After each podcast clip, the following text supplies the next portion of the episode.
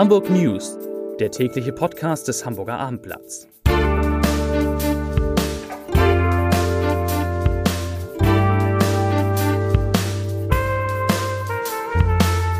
Herzlich willkommen bei den Hamburg News, dem Podcast, der es unser Freund für uns sehr regelmäßig unter die besten Podcasts, Nachrichtenpodcasts in Deutschland schafft in diesen Wochen.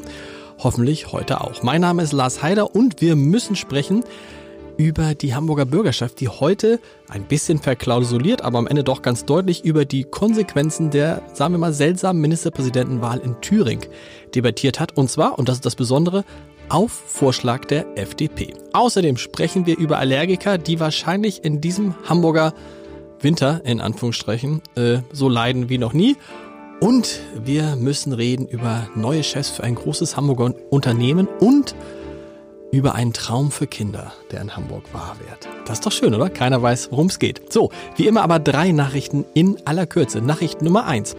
Der S-Bahnhof Elbbrücken, der neue schicke S-Bahnhof Elbbrücken, bleibt infolge der Sturmfluten weiter gesperrt. Wie eine Bahnsprecherin uns eben gerade mitteilte, rechnet man noch im, äh, Entschuldigung, eine Bahnsprecherin uns eben gerade mitteilte, wird man im Laufe des Mittwochs äh, überlegen, wann die Station wieder als Verkehrshalt angefahren werden kann. Auch eine schöne Formulierung als Verkehrshalt.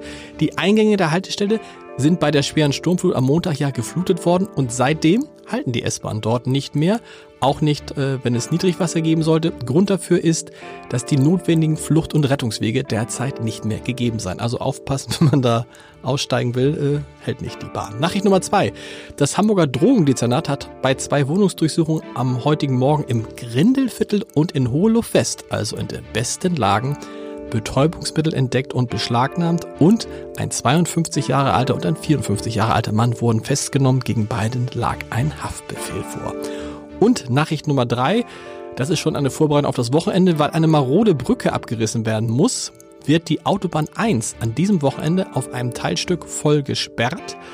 Und zwar zwischen der Anschlussstelle Hittfeld und dem Horster Dreieck, dem berühmten Horster Dreieck von Freitag 22 Uhr bis Montagmorgen 4 Uhr. Da ist kein Verkehr dort möglich. Also bitte, äh, braucht man das? Das braucht man, glaube ich, wenn man irgendwie so unterwegs ist. A1 ist nicht unwichtig. Also A1 am Wochenende meiden. Vier liebe Kolleginnen und Kollegen sind da und ich fange, wie so oft, mit Peter Ulrich Meyer, dem Chef unserer Landespolitikredaktion an. Du kommst gerade aus der Bürgerschaft, denn da mhm. ist tatsächlich diskutiert worden über Thüringen. Ja, es war heute die aktuelle Stunde, die letzte aktuelle Stunde dieser Legislaturperiode. In anderthalb Wochen wird ja gewählt, ein neues Parlament. Und eigentlich, wenn man die Vorgänge in Thüringen richtig ermisst, auch völlig angemessen, dass das Hamburger Landesparlament sich mit dem Thema mhm. beschäftigt, aus unterschiedlichen Blickwinkeln. In Wahrheit hat es nicht nur die FDP angemeldet, auch zwei andere Fraktionen haben ähnlich lautende Anträge okay. gemacht. Also, wer, wer, war das? AfD auch? Hat die AfD das auch angemeldet? Nein. Tatsächlich, ja. Tatsächlich. Und oh. die SPD. Interessante und, Kombination. Äh, und es war natürlich etwa über anderthalb Stunden eine ausgesprochen muntere Debatte. Und es ist äh, insbesondere, glaube ich, für FDP und CDU und die jeweiligen äh, Vortoner aus diesen beiden äh, Parteien heute eine sehr, sehr wichtige Veranstaltung gewesen, weil es ja so ist, dass äh, beide Parteien auch im Wahlkampf kräftig Gegenwind mhm. haben, mhm. seit äh, ihre Parteifreunde in Thüringen äh, mitgeholfen haben, zusammen mit der AfD, dass der inzwischen wieder zurückgetretene Ministerpräsident gewählt wurde.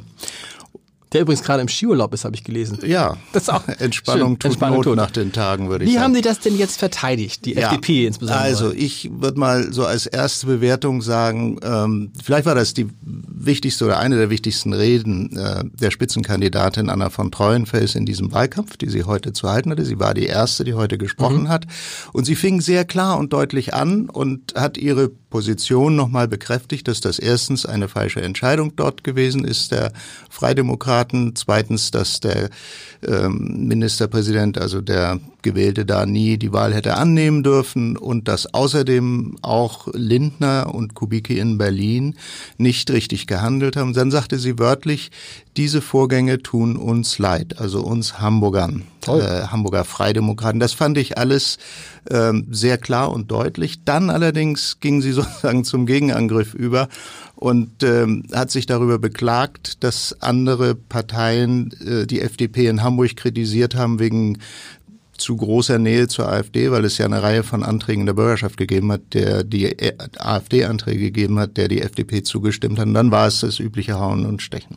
Das verstehe ich immer, diesen, dieses, diesen Vorwurf, wenn jetzt man einem Antrag, dem die AfD zustimmt, nicht mehr zustimmen darf, dann hat die AfD ja in der Hand, auch total sinnvolle Anträge zu blockieren. Ja, das ja, also wenn wir sagen, so, Steuern runter und dann, oh, AfD ist dafür, naja, sind wir dagegen. Ja, ja, es ist aber doch so, dass es darum geht, äh, die AfD, und das ist, sagen wir mal, auch eigentlich die Mehrheit des Hauses, die AfD parlamentarisch zu isolieren. Also sie nehmen teil an allen Sitzungen, mhm. sie sind auch teilweise in Gremien gewählt worden, stellen Vizepräsidenten und so weiter. Und doch ist es insgesamt so, dass mit denen wenig gemeinsam gemacht wird. Es gibt nur ganz, ganz wenige Ausnahmefälle, wo auch mal bei Anträgen die AfD mit dabei ist. Das betrifft meistens Grundsätze des Parlaments. Wir schweifen ab. Ich wollte eben noch. Erzähl doch, was die anderen gesagt haben. Was hat die ja, AfD gesagt? Ja, ich, ja, ich wollte wollte aber einen ja. anderen Punkt schnell noch ansprechen, die CDU. Da hat mich die Rede von André Trepol heute sehr beeindruckt. Fraktionsvorsitzende, nicht Spitzenkandidat. Nicht genau. Spitzenkandidat, Fraktionsvorsitzender der CDU in der Bürgerschaft. Der um Entschuldigung gebeten hat, obwohl er ja selbst gar nicht betroffen ist, aber gesagt hat, das, was die Thüringer Parteifreunde von ihm da gemacht haben, äh, ist so verkehrt, dass er darum um Entschuldigung mhm. bittet mhm. und sagt, wir bemühen uns, den entstandenen Schaden für die Demokratie zu begrenzen und wenn möglich zu heilen. Und er hat erinnert an 1933 das Ermächtigungsgesetz, bei dem Sozialdemokraten dagegen gestimmt haben, also mhm. Für Hitler, und äh, das teilweise mit dem Leben bezahlt haben und hat gesagt, und damals gab es keine konservativen Kräfte, die sich gegen Hitler gestellt haben. Eine bemerkenswerte Bemerkenswert, ja. Selbstkritik, wenn man so sagen kann. Sehr gut. Und die AfD? In üblicher Weise äh, ganz schnell sozusagen das äh, Argumentationsmuster umgedreht und gesagt, äh, das sei eine demokratische Wahl gewesen und Merkel sei nicht demokratisch, weil sie behauptet habe, ein unverzeihlicher Vorgang sei die Wahl gewesen und implizit dazu aufgefordert hat, das zu korrigieren, was ja inzwischen auch geschehen ist. Also genau andersherum und in der üblichen Opferrolle. Sehr gut, vielen Dank. Wie lustig, ich habe eben gerade mit einem gesprochen. Ist euch eigentlich aufgefallen, dass alle, die zurückgetreten sind, mit K beginnen? Kämmerich, ist euch schon, ne? Kämmerich, Kram-Karrenbauer, Klinsmann und Marx. Kardinal Marx. Kardinal Marx. Ja. Vermutest du einen zusammen? Wer ist der Nächste? Kevin Kühnert mit Doppel-K ist stark gefährdet. Nein, lieber Peter, vielen Dank. Lisa Jessen hat man eben gerade schon gehört, aus unserer Lokalredaktion, stellvertretende Leiterin. Bist du gegen irgendwas allergisch? Außer gegen mich? Nein, bist du gegen irgendwas allergisch, Lisa? Ich dachte immer gegen Hausstaub. Ich habe mich auch mal testen lassen, aber der ähm, Arzt meinte dann vielleicht eher gegens Putzen. Okay. Stimmt aber nicht. Ich bin allergisch, aber es ist Birke, so der Klassiker okay. halt. Merkst du denn schon was? Weil das ist ja das Thema, dass offensichtlich die Leute, die richtig äh, reagieren äh, auf, auf, auf Blütenpollen und so, jetzt schon damit anfangen und jetzt schon damit Probleme haben. Mitte Februar. Also ich habe noch Glück, weil die Birke kommt wahrscheinlich, also eigentlich kommt die im April, okay. aber weil alles so früh dran ist, kommt sie wahrscheinlich jetzt schon Anfang März. Mir geht es noch gut, aber alle, die gegen Hasel oder Erle allergisch sind, die merken das schon, weil die blühen schon. Das ist so krass, weil wir einen Winter haben, der kein Winter war. Das stimmt. Ich habe ein paar Zahlen Sag mitgebracht. Mal. Also der Dezember war drei Grad zu, zu warm, der Januar fünf und der Februar ist bislang etwa sieben Grad zu warm. Wow. Also möglicherweise wird es einer der drei wärmsten Winter seit Wetteraufzeichnungen. Alles zu, äh, zu warm. Haben wir, alles haben wir, haben wir alles früher schon mal gehabt, höre ich dann jetzt nun meinen, äh, äh den 80-jährigen Nachbarn sagen. Ne? Aber es ist natürlich irgendwie, das, das setzt sich fort, das ist, hat mit dem Klimawandel zu tun und man sieht halt, dass man auch, wenn man Allergiker ist, komplett sofort darunter leidet. Ja, und man hat einfach kaum noch Pausen, weil äh, meine Rosen blühen immer noch. Also die haben, ich habe zwei Blüten dran, die machen jetzt nicht allergisch, aber daran merkt man einfach, es war zu warm. Und äh, irgendwas blüht halt äh, dauernd und dieses Jahr fängt halt alles extrem früh an und immerhin 16 Prozent der Erwachsenen sind allergisch äh, mhm. äh, gegen Pollen.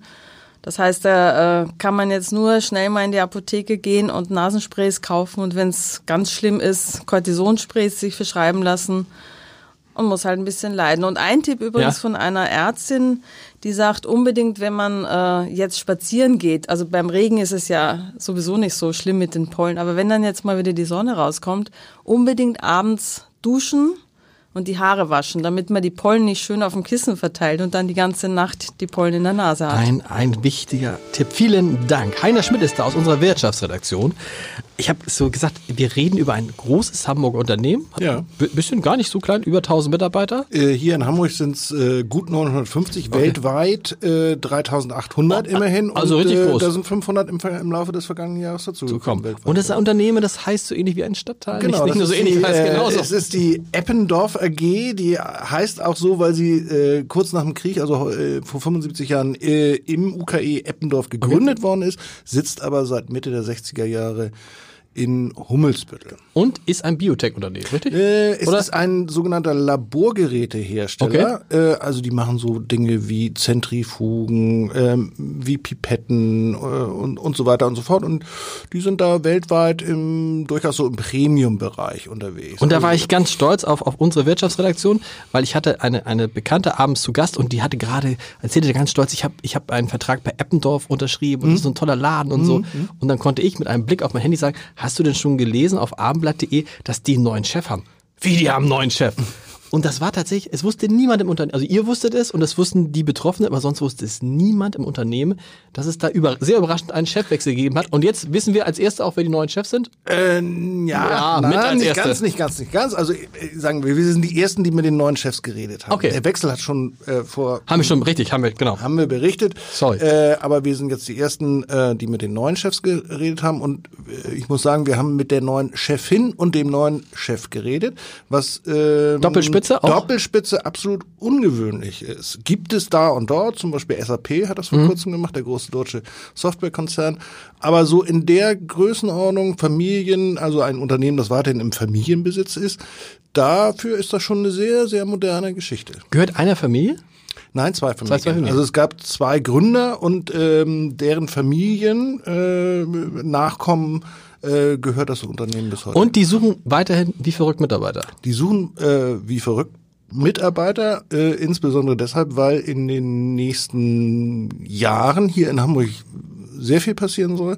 Also da wird gerade vorbereitet die äh, deutliche Erweiterung des äh, Head Office für die gesamte äh, Welt. Mhm. Und äh, da werden in den nächsten hm, drei bis fünf Jahren mehrere hundert neue Arbeitsplätze. Was suchen die für Leute? Äh, das ist in großen Teilen äh, Verwaltungsgeschichten, okay. Marketing, solche Geschichten. Es wird ja hier in Hamburg am Standort aber auch entwickelt. Also die suchen natürlich auch junge Wissenschaftler, was nicht einfach ist in der Stadt, die zu finden. Vielen Dank. Und Vera Fengler ist noch da aus der Kulturredaktion. Ich habe vorhin gesagt, ein Traum für Kinder wird wahr. Das musst du jetzt aufklären, was ich damit gemeint haben könnte. Ich hoffe, der Traum wird auch wahr. Okay. Das ist nämlich noch gar nicht ganz sicher. Ah. Heute Abend ähm, entscheidet noch die Bürgerschaft darüber, ob das Kinderbuchhaus im Altonaer Museum tatsächlich die neuen Räumlichkeiten beziehen darf. also müssen wir die, die es nicht 2022. kennen, im Altonaer Museum gibt es ein, eine Ausstellung mit Kinderbüchern. Genau, so. das Kinderbuchhaus gibt es schon, mhm. aber im zweiten Stock ziemlich verschachtelt und versteckt. Also ich glaube, ganz viele wissen nicht, dass es da genau. ist. Ich wusste es auch bis vor einem Jahr nicht. Und äh, du kannst dir ganz normal mit deinen Kindern Bücher angucken da. Es ist dazu da, dass auch schon kleinste Kinder durch das Lesen von Bildern lesen lernen. Und das mhm. ist ja jetzt gerade auch ganz, ganz großes Thema wieder gewesen dieses Jahr durch Kirsten Beue die, die Petition, ne? also mhm. Kinder müssen mehr lesen, ähm, gegeben hat. Und das äh, zahlt darauf ein, dass man sagt, es ist ganz, ganz wichtig, dass Kinder schon ganz früh anfangen, äh, Bilderbücher zu lesen und eben lesen lernen.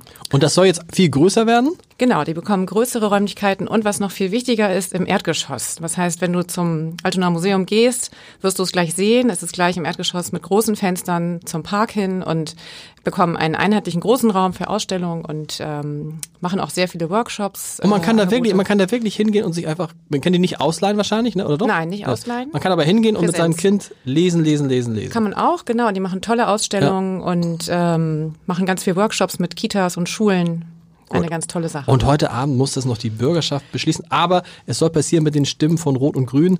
Und die haben ja die Mehrheit. Ja, vielen Dank. Und wie immer, auch am Ende dieses Podcasts, der Leserbrief des Tages. Es geht um ein Thema, was wir gestern hier hatten, nämlich den Abriss der blauen Brücke über der Willy-Brandt-Straße. Eigentlich schade. Findet auch Christian Enger. Er schreibt, genug Hamburger haben ihr Herz an das Ensemble Brücke Bundesbank verschenkt und wissen noch heute, dass die Bank nur mit der Auflage, diese Brücke zu bauen, ihr Bundesbankgebäude errichten durfte. Kulturbanausen an den Schaltstellen dieser Weltstadt mit Herz, in Anführungsstrichen, sorgen an den verschiedensten, verschiedensten Stellen dafür, dass sie ihren Charakter verliert. Die Elbbrücken sollten auch schon mal weg. Was kommt als nächstes? Die Grindelhochhäuser und das Rathaus? Das wollen wir nicht hoffen. Das wollen, so, gehen sie, aber die blaue Brücke kommt tatsächlich weg. Schade. Vielen Dank an diesem, für diesen Brief an Christian Enger. Und wir hören uns dann morgen wieder mit sehr, sehr vielen spannenden Themen. Bis dann. Tschüss.